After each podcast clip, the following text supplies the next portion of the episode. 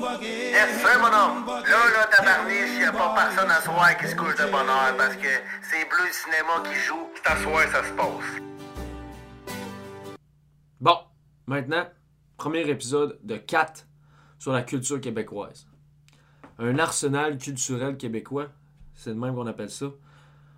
C'est là que ça se passe. Euh, pour expliquer la genèse de ce projet-là de 4 épisodes, c'est pas mal c'est qu'il y a beaucoup de gens qui me demandent qui me demandent, ben, beaucoup de gens, il y a une couple de personnes, mais s'il y a une couple de personnes, peut-être qu'il y a d'autres mondes qui se posent la même question. Beaucoup de gens qui me demandaient euh, quel film regarder, quel livre lire, c'est quoi les, les, les, les bases des produits culturels, artistiques québécois pour en apprendre plus sur la culture puis comprendre mieux la culture québécoise? Euh, c'est ça que je vais faire. Je vais donner un arsenal d'objets culturels québécois importants pour comprendre les bases de la culture québécoise. C'est bien beau que je vous dise, euh, quand le monde me dit ça, tu dis, ouais, mais quel film je vais regarder? Ben, va sur l'ONF, il y en a plein. Il y a des dizaines de milliers de films sur l'ONF. C'est quand même dur de se retrouver, savoir quoi écrire. Des livres, c'est la même affaire. Tu n'en verrais pas euh, dans la section québécois, euh, section québécoise à Renaud-Bré pour te dire, regarde, lis des livres là. C'est plus compliqué, c'est plus compliqué que ça. Fait que je donne des titres, des noms à chercher. Fait que checkez bien ça. On va faire 7 films pré-1980, 3 films post-1980, 5 livres, puis 7 albums musicaux. Albums musicaux, les albums musicaux, en tout cas. 4 épisodes pour se griller au grand complet. Après ça, il n'y a plus d'excuses pour pas comprendre notre beau, grand et puis euh, riche pays. Tout va être là. Pour ce qui est des films, 1980, c'est une date tournante parce que c'est évidemment le, premier référendum. Puis je dis sept films pré-1980 parce que ces années-là sont riches, sont très riches. Puis cinq, c'était pas assez. Puis trois films post-1980. Mais c'est juste parce que les années 60-70, c'est vraiment la genèse de la Révolution tranquille, puis de l'éveil québécois c'est juste terriblement important. Puis, je veux dire, 7 euh, puis 3, ça fait 10. Fait que. Puis, c'est deux nombres premiers. moi, j'aime bien les nombres premiers. Puis, euh, c'est aussi que le cinéma, après les années 70, après le référendum, c'est pas mal plus lancé dans la fiction. Puis, on a essayé de, faire du cinéma qui voyageait, qui allait être. Euh, qui allait aller dans plus de festivals c'est pas que c'est moins important, c'est peut-être que ça en dit juste moins sur la culture québécoise en tant que telle. Je dénigre pas les années 80-90, c'est pas ça que je veux faire. Mais c'est juste de dire que les années 60-70 sont vraiment pionnières euh, dans l'histoire du Québec. Puis c'est dans mon livre à moi, c'est le pinacle du cinéma québécois. Puis on va le voir de la musique aussi. Euh, je ne vais pas essayer d'en parler de manière trop exhaustive. Je vais rester dans, l'introduction. C'est donner un arsenal de base. Fait que je vais garder ça relativement court, sauf pour le dernier épisode que j'ai fait avec mon coloc Mike, qui en connaît un bail, sa musique. Euh, le podcast va être beaucoup plus long, en fait, on l'a déjà tourné. Mais euh, je veux juste, je donner des, juste donner des outils. C'est un, arsenal de base, comme je dis, pour plonger dans la culture québécoise. Puis je m'adresse à tout le monde à tout le monde qui veut en apprendre plus sur la culture franco-québécoise d'ici. Cette culture-là que, j'aime tant. C'est ça. Puis, dernière précision, euh, c'est des, des tops qu'on va faire. C'est un top 7, un top 3, un top 5, un top 7. C'est des canons. Puis, c'est mes canons. Je prétends pas dire que c'est les meilleurs films euh, de manière unanime. C'est pas ça que j'essaie de faire. C'est mes canons, c'est selon moi que mon podcast, mes canons, mes top. Puis ma méthodologie de sélection, elle se résume à un mot, puis c'est modernité. J'ai choisi des objets de culture selon leur niveau, leur place dans la modernité québécoise. Surtout pour les films puis la musique, euh, ça va être différent pour les livres. J'en parle pas long. Je veux dire, euh, j'aurais pu parler des films avant 1960, par exemple. Tu sais, il y a eu une certaine production au Québec avec des films comme euh, Le Gros Bill ou Ticoc ou euh, Séraphin ou euh, Aurore, l'enfant martyr. Mais la production filmique d'avant 1960 est vraiment moins riche. je pense que genre entre 1930 et entre 1955, il y a eu, une vingtaine de longs métrages qui ont été tournés. C'est pas. Il a, pas, y a pas grand. c'est pas que c'est moins intéressant, mais tu. Modernité. Il faut garder ça en tête. Puis, si vous voulez en savoir plus sur cette, sur cette époque-là, j'ai fait un podcast, l'épisode numéro 15. Je fais juste ça, parler de l'histoire du cinéma québécois avant 1960. L'épisode 15, vous pouvez aller voir ça. Puis, euh, pour la musique, on parlera pas, par exemple, non plus de Félix Leclerc ou de la Bolduc ou euh, des, des, des, chansons à répondre, des affaires de même. Ou, tu sais, Gilles Vigneault avant. Puis, tu sais, c'est pas. Je veux dire, c'est terriblement important pour comprendre la culture québécoise, je pense, mais je veux me concentrer sur l'aspect révolutionnaire de la culture québécoise, la partie émancipatrice de la lutte québécoise. Ce qui fait. Euh, ce qui fait euh, quand on, à partir du temps où on s'est donné des raisons d'exister en tant que nation. Puis. Euh, c'est ça. Pour ce qui est des livres, je vais délaisser un peu la modernité. Parce que je pense que le domaine littéraire est pas mal différent de celui du cinéma et de la musique. Je pense que la littérature du terroir, en l'occurrence, en dit beaucoup, beaucoup sur la culture québécoise, sur l'histoire du Québec. La littérature québécoise existait de manière beaucoup plus pondérante avant la Révolution tranquille comparativement au monde du cinéma puis de la musique. Par exemple, la musique québécoise des années 30 en dit beaucoup sur la culture québécoise, comme je viens de le dire, mais pas autant que certains livres. Euh, que certains livres qui sont vraiment, à mon idée, des, chefs-d'œuvre grandioses. on va y revenir les livres de, l'époque euh, avant 1960, des années 30-50, il y a des, il y a des de beaux livres. C'est important. Tu sais, je veux comme je dis, les chansons répondent, puis Félix Leclerc, puis euh, Jules Vigneault, La Bolduc, c'est vraiment excellent, puis c'est pertinent. Mais c'est pas aussi profond dans tous les sens du terme que ce que certains romans du terroir de la même époque offraient. Euh, j'ai essayé de choisir des produits artistiques qui en disent long sur la culture. J'ai préconisé la valeur culturelle à la valeur artistique. Par exemple, euh, j'aurais pu parler des films de Norman McLaren qui ont une, qui ont une énorme valeur artistique et esthétique, mais euh, qui en disent pas nécessairement beaucoup sur la culture en tant que telle. J'aurais pu aussi parler, mettons, de Régent du Charme ou de plein d'autres qui sont arrivés après, dans les années 80, 90. c'est sûr qu'il y a beaucoup de romans qui ont été écrits, beaucoup de livres qui ont été écrits après ça. Mais comme je disais, c'est mes canons, mon podcast. Ben, euh, pour de vrai, du charme, c'est bon, hein. c'est vraiment bon. Lisez, je vous encourage à lire du charme si vous voulez, mais j'en parlerai pas. Donc, voici ce qu'il y en est pour euh, la précision méthodologique de, des quatre épisodes qui vont suivre. Fait qu'on part avec nos sept films pré-1980. Je fais mon top, puis on en parle. Premier, pour la suite du monde de Pierre Perrault et Michel Brault. Deuxième, Un chat dans le sac de Gilles Groux. Troisième, La vie heureuse de Léopold Zell de Gilles Carle. C'est-tu Gilles Carle? Oui, c'est Gilles Carle. Quatrième, Entre la mer et l'eau douce de Michel Brault. Cinquième, Un pays sans bon sens de Pierre Perrault. Sixième, Un royaume vous attend de Pierre Perrault. Puis septième, Les ordres de Michel Brault. Les mêmes noms reviennent. Mais mes canons mon podcast, ma méthodologie, Bleu Cinéma. On commence. Pour la suite du monde, Pierre Perrault puis Michel Brault, en 1962. Euh, pour la suite du monde, je pense que j'ai en parlé mille fois dans le podcast, mais c'est selon moi le plus grand film de l'histoire du cinéma québécois. No cap, don't, don't at me. Euh, pour vrai, j'ose dire ça. Euh, pour vrai, j'assume.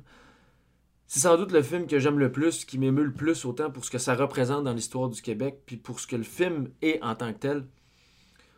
Euh, parce que c'est ça pour la suite du monde. C'est Pierre Perrault puis Michel Brault qui s'en vont à l'île aux coudes, dans Charlevoix, pour parler avec les habitants de la place. Puis l'objectif que proposent les deux cinéastes aux habitants, c'est de relancer la pêche au marsouin, la pêche au beluga, puis de tendre la pêche, comme ils disent, qui est une tradition qui s'est perdue depuis plusieurs années, mais que les anciens, les vieux, ils, ont fait quand ils étaient plus jeunes. Puis, euh, c'est ça. C'est une exploration de la question de la tradition puis de la modernité. Euh, de ce que ce petit bout de pays-là euh, a à offrir, ce petit pays très pittoresque. C'est aussi une mise en abîme du Québec au complet, je pense. Les Québécois sont, sont-ils pas un peu appelés à disparaître puis à perdre leur tradition, comme ces pauvres habitants-là de, de l'île aux coudes? C'est ça que le film représente, puis les personnages du film sont d'une richesse. Il des, personnages, ils ont, une parlure, comme disait Pierre Perrault. Ils sont attachants, ça n'a pas de bon sens. Comment ils parlent, comment ils parlent, comment, qu'est-ce qu'ils disent, comment ils, comment s'expriment. Tu des personnages comme. euh, Écoutez-le, vous allez voir le personnage d'Alexis Tremblay, le personnage de, de Grand Louis, Louis Harvey. C'est des machines pour, de, de- pour raconter, pour parler. Euh, remarquez comment ils parlent, que de, quoi de- de- C'est terriblement riche. Ben, puis le film aussi, un parallèle avec euh, la- la- la- la- la- la- l'arrivée de Jacques Cartier au Québec, dans le fleuve. C'est vraiment intéressant. Puis on se crêterait à l'histoire du cinéma québécois. Je pense qu'avec un chat dans le sac, que je vais parler dans deux minutes, je pense qu'on peut dire que pour la suite du monde, c'est l'entrée du cinéma euh, québécois dans la modernité de manière définitive. Euh, il y a eu Les Raquetteurs, un autre film de, du cinéma direct de Gilles Groux puis Michel Brault en 1958, mais c'est beaucoup moins un produit accompli que ce que Perrault et Brault ont réussi à faire à l'île aux coudes. Euh, parce que comme je viens de dire, c'est le cinéma direct qui est vraiment important à retenir dans l'histoire du cinéma au Québec. Puis Bro a un énorme rôle à jouer là-dedans. Euh, c'est lui qui a amené l'idée du cinéma direct. C'est la, manière dont il filme le cinéma direct. C'est- une manière de filmer qui été très, très à la mode, qui, est partie du cinéma vérité en France. Puis Bro, il a ramené ça de France euh, d'un gars qui s'appelle Jean Rouche, un réalisateur français. C'est lui qui a amené ça ici, puis il a proposé à Perrault d'aller faire son film de même avec cette méthode-là. Puis euh, c'est Bro qui filme, puis je veux dire, quel directeur photo, c'est- incroyable. Je pense que Bernard Gosselin aussi il filme là-dedans, mais en tout cas, c'est terriblement beau. Puis Perrault a fait deux autres films avec le même monde à Lille. Il a fait Le règne du jour, puis Les voitures d'eau. Je vous les conseille aussi amplement, c'est vraiment beau. Mais commencez avec Pour la suite du monde. Très grand film québécois, très important. Puis il est disponible sur l'ONF. Gratuitement. Pour la suite du monde, Pierre Perrault. Puis euh, vous allez en découvrir d'autres, mais on continue. Deuxième, Un chat dans le sac de Gilles Groux, 1964, deux ans après. Un chat dans le sac, c'est notre euh, de souffle québécois, mais moins godardien, puis moins pompeux, du coup. Puis pas mal plus agréable, je dirais. Euh, pour ceux qui n'ont pas vu à de souffle, c'est comme euh, gros film de la nouvelle vague française. C'est très prétentieux. Très Jean-Luc Godard. Enfin. C'est un film essai qui erre entre le documentaire et la fiction. Avec la charmante et indémodable euh, Barbara Ulrich. Puis le mystérieux Claude Godbout. Euh, vous pouvez aller voir l'épisode 6 du podcast euh, de, de, Bleu Cinéma avec, avec Barbara, qu'on a réussi à faire en épisode 6. On a fait un podcast avec Barbara puis les, les, les créateurs du film Mad Dog Labine. En tout cas, c'est un film sur deux jeunes qui se cherchent en tant qu'individus québécois. C'est une introspection sur le modèle philosophique du discours de Descartes. euh, je suis Canadien-Français, donc je me cherche. C'est, c'est la phrase d'introduction du film. Euh, c'est l'histoire du couple de Claude puis Barbara.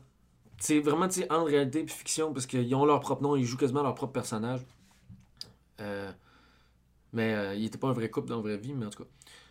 Barbara était la femme de Gilles Groux, le réalisateur. Puis, euh, c'est ça, c'est l'histoire du couple qui ont de la misère à s'entendre. Ça déborde de questionnements de jeunesse un peu révoltés. euh, c'est, le Québec qui commence à s'émanciper, mais qui sait pas trop encore par où commencer. C'est ça, le chat dans le sac. C'est un incontournable si on veut comprendre d'où le ci- cinéma d'ici vient. C'est un statement cinématographique aussi. Comme je dis, c'est- ça brise beaucoup de codes. Euh, fait que c'est la modernité, c'est la révolution, ce film-là. C'est, terriblement authentique puis naïf comme film. Il y a des lignes là-dedans, vous allez vous en souvenir, ça va, c'est, tape à l'oreille. Euh, c'est ça. Donc, Un chat dans le sac de Gilles Groux. Il est disponible aussi sur l'ONF gratuitement. Cherchez ça. Un chat dans le sac, Gilles Groux. C'est pas un long film, by the way. Si, aucun long film là-dedans. hein. Les, cinémas de ce temps-là, c'était pas long. C'est des affaires de 1 heure, 1 heure et. Pas très long. Troisième, La vie heureuse de Léopold Z de Gilles Carle. 1965, un an après, Le chat dans le sac. Ce film-là, c'est juste terriblement sympathique. C'est moins sérieux que pour la suite du monde, par exemple, qui est beaucoup plus relax, qui, qui, qui, euh, Oh, excuse, je me je me suis foué là, dans, mes, dans mes notes. Exact, c'est ça. Excuse. C'est beaucoup moins sérieux que pour la suite du monde. Euh, la vie heureuse de Léopold Z, c'est beaucoup plus relax. C'est- l'histoire d'un bonhomme qui s'appelle Léopold Z Tremblay, un petit Canadien français de l'Est de Montréal qui fait du déneigement. Le film se passe sur une journée, la veille de Noël. Puis, euh, c'est ça, c'est juste, il y a de quoi de naïf là-dedans. C'est juste, le film se passe sur une journée, du matin au soir, la veille de Noël, pendant une tempête de neige. Puis lui, il travaille, de la misère avec son truck. Puis là, c'est. c'est- rien d'extravagant, mais toute la, l'attrait du film réside dans le fait que c'est un portrait terriblement exact du Montréal des années 60 puis des conditions de vie des Québécois au début de la Révolution, au début de la Révolution tranquille. L'écœurement d'être pauvre, le, patron qui est bien patronneux, puis la religion qui est remise en question aussi. Euh, la vie heureuse de Léopold Z, c'est important parce que ça raconte la vie heureuse de bien des Québécois de cette époque-là. Puis, euh, c'est ça. C'est, le bonhomme, il fait du déneigement, son patron le suit, il parle, puis euh, c'est juste un portrait bien sympathique de c'était quoi être un Québécois de l'Est en 1960. C'est ça. Aussi disponible sur l'ONF gratuitement. La vie de Léopold Z, Gilles Carle. Écoutez ça. Entre la mer et l'eau douce, numéro 4 de Michel Brault, 1967, deux ans après.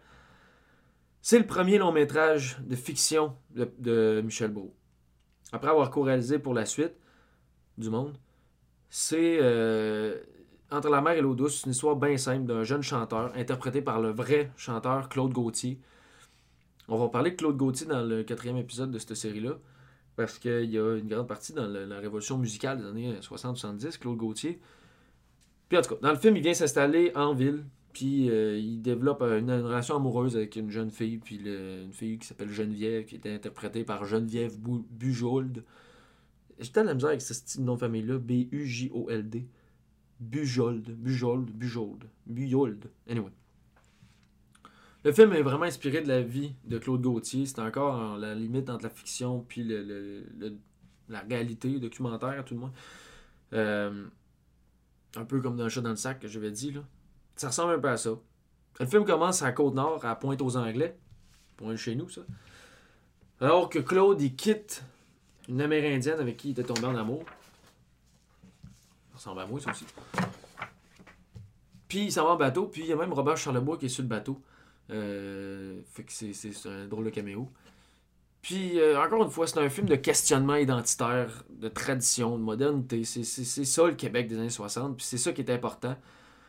C'est. euh, entre la mer et l'eau douce, c'est, la vie de jeunesse québécoise.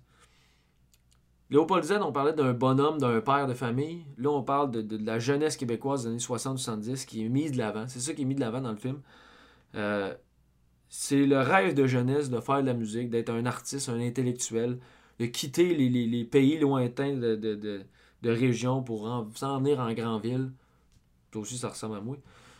Euh, Puis, euh, c'est ça, comment que c'est, rough un peu d'arriver la, la grande ville, la dichotomie entre la, la ville, la région, le, le- rural, l'urbain. C'est ça, entre la mer et l'eau douce. La jeunesse québécoise des années 60-70. Ça n'est pas sur l'ONF, mais euh, est disponible sur le site Éléphant, qui est un site qui euh, est, euh, il restaure des films. Euh, vous pouvez l'acheter sur Éléphant. Ils vont vous rediriger vers iTunes, fait que ça va coûter peut-être euh, 4 piastres, 5 piastres pour l'avoir, pour le louer. Ou bien il est sur YouTube, si jamais tu veux pas débourser, mais j'encourage fortement euh, de l'acheter sur Elephant. Pour vrai, c'est un, asti de belle euh, initiative, Elephant. Ils ont restauré énormément, énormément, énormément beaucoup de films. Bon, c'est un pléonasme. En tout cas, ils ils ont- ils ont restauré beaucoup de films. Euh, beaucoup des films, justement, je disais, pré-1960 ont été restaurés. Euh, puis, garde, c'est ça. Fait que Elephant ou sur YouTube. Je vais mettre le lien YouTube puis le lien d'Elephant. Mais euh, ça, Entre la mer et l'eau douce, un film de fiction de Michel Brault. 5. Un pays sans bon sens, Pierre Perrault, 1970. Euh, J'aurais pu prendre un autre film du cycle de Lilo Coude comme Les voitures d'eau ou Le règne du jour. Ou euh, un autre film de l'Abitibi. C'est mais euh, on, va arriver à la BTB, là, mais euh, j'ai dit cycle de l'île aux c'est comme ça qu'il appelait ses trilogies, Perrault, des cycles. Il a fait trois films à l'île aux puis il a fait trois films en Abitibi. Je vais en parler après. Mais je pense qu'un pays sans bon sens, c'est un bon film pour comprendre le Québec historiquement puis socialement. Comme je dis, ça c'est plus un. C'est plus proche de l'enquête anthropologique. C'est un film, c'est un, essai avant tout. Euh, c'est un film qui se pose la question du territoire. Perrault va voir des Canadiens français, des Autochtones, puis des Bretons en France. Des rejetés, puis des. euh, des rejetés, puis des, des, des- du monde qu'on veut pas, qui sont, qui sont faits conquis, qui sont faits tasser de leur histoire. Perrault, il fait du territoire un lieu de questionnement en ce qui a trait à l'identité et à l'appartenance à un pays. On sait tout que le mot pays vient de, de- de- des origines étymologiques liées à la, terre et au territoire, paysage. Pays, c'est la terre, le, le- le territoire, c'est ça un pays. Puis c'est ça que Perrault questionne. Le territoire est un thème très important de l'œuvre de Perrault.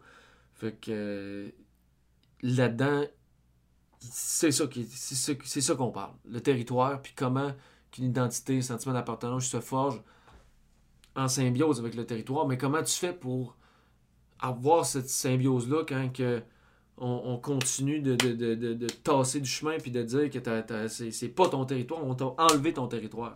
C'est ça l'histoire des Canadiens français, des Autochtones puis des Bretons en France. C'est qu'on les a tassés, on leur a enlevé leur terre, mais malgré tout, ils ont continué à vivre dessus. Qu'est-ce que ça fait? Ben, souvent, ça fait un pays sans bon sens. D'où le titre du, euh, du, euh, du film. Puis c'est ça, je pense que pour entretenir une, une identité nationale, le- le- le- la terre, le plancher sur lequel tu marches puis tu vis, n'est pas du tout à négliger. Le territoire, la nature, ça forge une société. Puis c'est vraiment important. Le film est peut-être moins intéressant en termes de cinéma que les autres. Des belles images quand même. Mais si vous voulez un documentaire, documentaire qui soulève les grandes questions, clairement, c'est ça, Un pays sans bon sens. Euh, peut-être, je pense que c'est peut-être le film le plus long. Mais euh, c'est vraiment, vraiment, c'est, vraiment bon ce film-là. C'est peut-être un peu pessimiste des fois, mais en même temps, euh, c'est, je pense que, écoute, fait un bout que je l'ai vu, là, mais il me semble qu'il retourne voir du monde, il retourne voir du monde de l'île, il retourne voir du monde euh, de, de, de, de- du monde sur la Côte-Nord, un prêtre, Alexis Jovino, je pense. Puis, tu sais, il va parler avec ben du monde, des Indiens, c'est vraiment, vraiment bon. Puis, disponible sur l'ONF gratuitement, Un pays sans bon sens, Pierre Perrault, 1970. C'est que ça? Sixième, Les Ordres, Michel Brault, 1974. Sans doute le plus grand film de, de Brault. Puis, arguably, le plus grand film québécois de fiction de l'histoire. Pas le mien, mais même le plus grand film québécois tout court, je pense. C'est pas le mien, là, j'aime la, pour la suite du monde, mais genre, on pourrait faire un cas là-dessus avec ça. Euh, je n'ai déjà parlé dans un autre podcast il n'y a pas si longtemps que j'ai fait quand je parlais de la crise d'octobre. Euh, L'épisode 24, je pense. Je ne vais pas en parler ici trop longtemps, mais je veux juste. euh, puis je vous, je vais vous- en vous renvoyant à l'épisode 24, là, dans lequel je- j'en parle de manière. pas. j'en parle pas de manière très longue, mais très concise. Ben, euh, les ordres de Michel Brault, c'est. euh, Il y a Claude Gauthier encore qui joue là-dedans. Ça raconte l'histoire de la crise d'octobre puis de, du monde qui se sont fait enfermer illégalement. Je rappelle que la crise d'octobre, euh, c'est le décret des lois des mesures de guerre par Pierre Elliott Trudeau, qui a décrété les lois sur les mesures de guerre en 1970 euh, sous prétexte que le FLQ était une force à abattre, qui est une force qui était excessivement puissante, alors qu'on sait tous que c'était qu'un prétexte pour euh, donner un électrochoc, comme disait Perrault, pour abattre les Québécois. Ils ont arrêté près de, je pense, ils ont arrêté 497 Québécois illégalement pendant la nuit, sans mandat. La RCMP qui est rentrée dans la maison, qui disait embarque dans le char puis on t'enferme. Ils ont enfermé des gens pendant plusieurs mois, plusieurs semaines, sans jamais leur donner un procès, sans jamais les accuser d'aucun chef d'accusation. On juste dit Ah, bon, c'est bon, tu t'en vas. On, a, enfermé près de 500 Québécois en 1970 de manière illégale et illégitime comme le, le leitmotiv fédéral et impérial canadien. Euh, la crise d'octobre est un chapitre vraiment triste. Quand on, quand on parle de Pierre-Éliott Trudeau, d'un grand démocrate, il a fait deux choses, ce gars-là.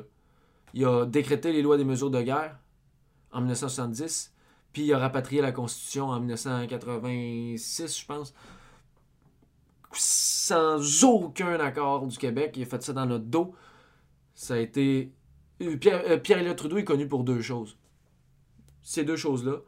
Moi, de dire que cet homme-là est un grand démocrate, alors que les deux choses pour lesquelles on se souvient sont des gestes autocratiques, euh, draconiens, puis complètement illégaux, puis antidémocratiques. Cet homme-là est une pourriture historique canadienne qui est pas plus haut que les pires John A. McDonald, puis euh, les, lieutenants-gouverneurs John Colborne, puis euh, Hammers, puis tout ce monde-là. Puis c'est son fils qui nous gouverne en ce moment. Fait que les ordres de Michel Brault, c'est indignant, ça fâche. Parce que c'est euh, fait avec des vrais témoignages. Puis, euh, écoute, c'est ça, c'est des vrais témoignages. Encore là, on est en que la fiction et la réalité. Ça a gagné à Cannes. Euh, ça n'a pas gagné. Oui, ça a gagné à Cannes, prix de la mise en scène. Premier film qui a gagné à Cannes, premier film québécois qui, a été récompensé à Cannes. Les ordres est disponible sur Elephant ou sur YouTube. Je vais mettre les deux liens. Mais les ordres. La crise d'octobre, souvenez-vous de la crise d'octobre. Pour quelqu'un qui ne connaît pas trop l'histoire du Québec, je, mets l'emphase là-dessus. La crise d'octobre n'est qu'un autre événement de l'histoire du Québec qui répond à un racisme, une xénophobie anti-québécoise qui date de plus de 250 ans. Euh, c'est ça le Canada ne sert qu'une seule chose, puis c'est l'éradication des Canadiens français. Les Québécois. En l'occurrence, on n'est plus des Canadiens français, mais on est des Québécois. C'est ça que ça sert le Canada, ça sert pas d'autre chose, à rien d'autre. Regarde ce qui s'est passé dans l'histoire, c'est que ça. Des gestes qui ont été faits contre les Canadiens français ou contre les Premières Nations. C'est que ça. Moi, qu'on va me faire croire après que le Canada puis Justin Trudeau, son multiculturalisme et compagnie. Le multiculturalisme canadien n'est qu'un voile vicieux pour cacher une histoire euh, tyrannique. C'est ce que c'est.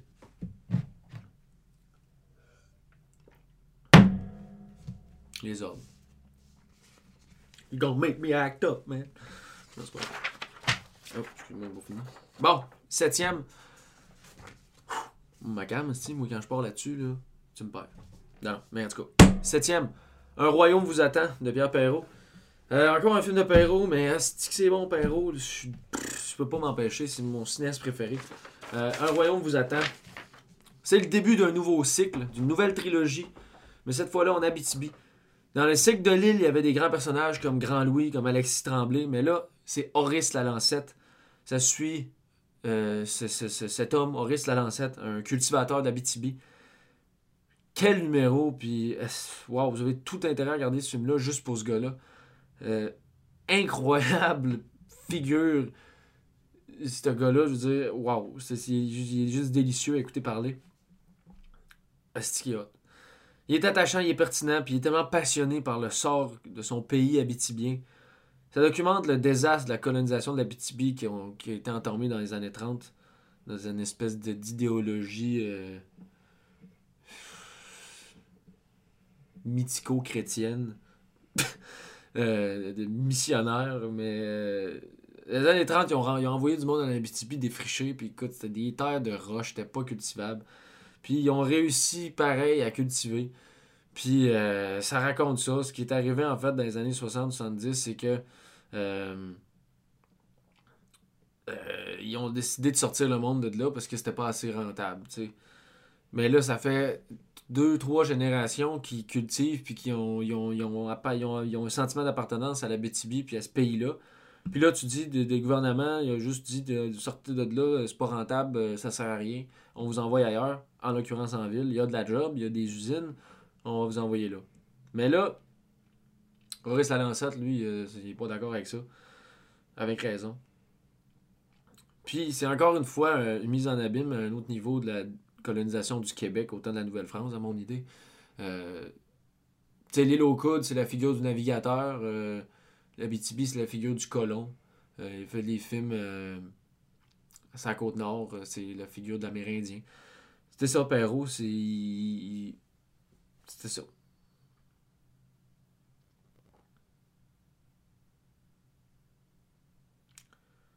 Puis c'est. Oh my god, c'est touchant, c'est fou. C'est, il, y a un, ah, il y a un bonhomme là-dedans euh, qu'on voit du début à la fin du film par fragments. Euh, c'est un vieux qui défriche à la hache, une hache mal aiguisée. Là. Une hache, son terrain qui est ben trop grand. Il est après ses affaires. Il est à moitié saut. Il a 83, je pense, ou 86 ans.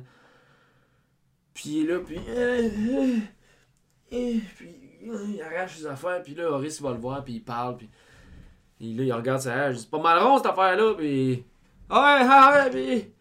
Hey, moi, je suis sourd, j'entends pas, puis écoute, il y a des lignes là-dedans, là. Oh, c'est triste, mais c'est. C'est ça, la résistance canadienne-française, tu sais. C'est peut-être lui, le personnage principal du film. Euh, quelqu'un qui m'avait dit ça récemment, mais c'est ça, tu sais. Martin Lefebvre. Shout out à Martin, encore. Mon mentor. Mais, wow, ce personnage-là, là, j'en ai mis déjà un extrait, je pense, sur euh, mon IGTV. C'est, euh, écoute, là, c'est là, il parle, puis. Il dit Moi, j'ai toujours travaillé. J'ai toujours travaillé. Puis. Tu après ça. Euh, il parle, il va mériter son ciel. Puis, oh my god, c'est triste. Mais c'est. Mais ce monde-là qui ont fait en sorte que si on était encore là, ils ont peut-être. Ce gars-là, il, il s'est peut-être jamais révolté. Puis il a toujours écouté qu'est-ce qu'elle curé disait en avant. Puis il a toujours accepté son sort de martyr. Mais s'il l'a accepté, puis il a continué d'accepter qu'il était un Canadien français, puis qu'il n'a pas abandonné, c'est ça qui a fait en sorte qu'aujourd'hui, on se parle encore en français. En tout cas. C'est peut-être le film de Perrault le plus touchant en ce qui concerne la tragédie québécoise. Euh, on comprend toute l'oppression vieille comme le monde, en fait, vieille comme 250 ans, qui continue, puis qui arrête jamais, puis qui encore aujourd'hui, on la voit peut-être moins, mais qui existe encore. Euh, on extirpe des gens de leur terre à cause qu'on contrôle pas notre économie, puis qu'on se fait gouverner par des gens qui en ont rien à chier nous autres. C'est euh, ça, un royaume vous attend. Puis euh, il y en a fait euh, deux autres. Il y a Jean d'Abitibi, puis euh, Le Retour à la Terre, je pense. Puis le, le, dernier des, des, trois, je pense que c'est lui qui se présente. il se présente au PQ pour son comté d'Abitibi, tu sais. Puis c'est avec René Lévesque. Puis Oh my god. Je pense que c'est quand que le PQ rentre en 76. Ou la lutte pour le l'indépendance oh my god, c'est touchant. Il parle à sa femme à un moment donné, puis. Ah, c'est que c'est triste? Mais c'est bon. C'est que c'est bon? Puis il est disponible sur l'ONF. Gratuitement. Un royaume vous attend, Pierre Perrault, 1975. Fait que c'est ça pour le top 7. Voici ce qui concerne l'épisode qui concernait. Voici ce qui concerne l'épisode qui concerne. Euh, l'épisode sur le cinéma pré-1980. Euh, je pourrais faire des, des, heures sur ces deux décennies-là. Il y en a tellement à dire. Je coupe ça court aujourd'hui parce que je veux juste que ça s'écoute vite. Euh, c'est les belles années, c'est les plus grandes années que le Québec a connues. C'est le début d'une lutte, d'un projet de société, celui de l'indépendance, qui se concrétisait peu à peu c'est l'espoir, c'est quand que le Québec s'est dit que c'était possible d'être libre, de se donner un pays enfin. Regardez tout ce que vous pouvez sur ces années-là. On va y revenir dans l'épisode 4, puis on va parler de musique avec mon chummy Mike qui en connaît, euh, qui, connaît beaucoup, beaucoup la musique québécoise de ce temps-là.